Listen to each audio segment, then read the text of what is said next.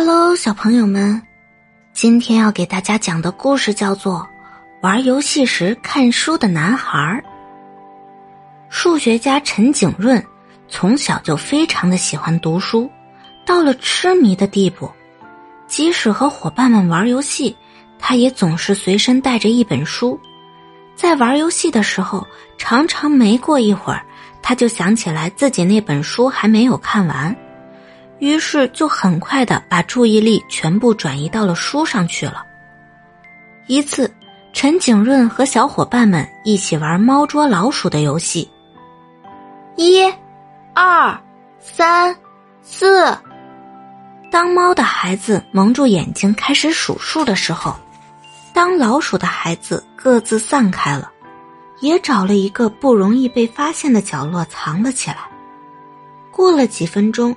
见猫还没有找过来，他就掏出随身携带的一本书，一边读一边等猫来捉他。可是渐渐的，陈景润越看越入迷，竟然完全忘了时间，更忘记了自己正在做游戏。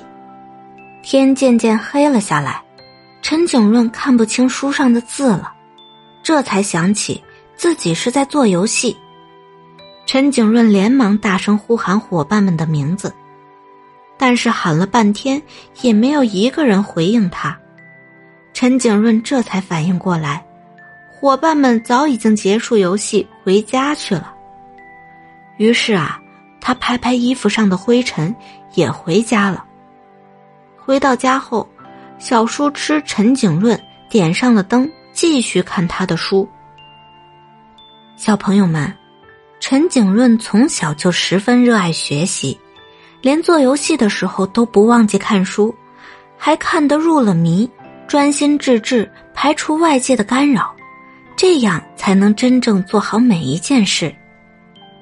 小宝贝，不信的话，你也试一试吧。好啦，这个故事就讲完啦，我们继续听下一个故事吧。